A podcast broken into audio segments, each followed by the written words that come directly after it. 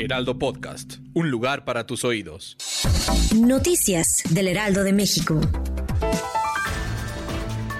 La inversión millonaria que supondría unos 10 mil millones de dólares por la llegada de Tesla a México está por ser una realidad. Así lo confirmó el presidente Andrés Manuel López Obrador y dijo que tras la llamada que sostuvo con el empresario Elon Musk, la planta ensambladora de automóviles eléctricos se dio un entendimiento que permitió que llegue a Monterrey.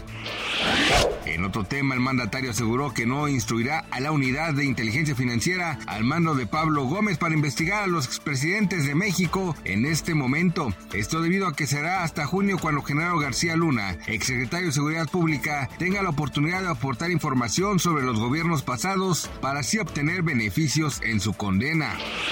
El Banco de Pagos Internacionales señaló que los bancos centrales tienen que hacer bien la tarea para controlar la inflación, instándolos a evitar los errores de la década de los 70 cuando se declararon vencedores demasiado pronto. El banco, conocido como el Banco de los Bancos Centrales, sostuvo que es vital que las autoridades no repitan los ciclos de los 70 y cuando hubo que subir las tasas de interés a niveles dolorosamente altos, después de que los intentos de bajarlas provocaron un repunte de inflación.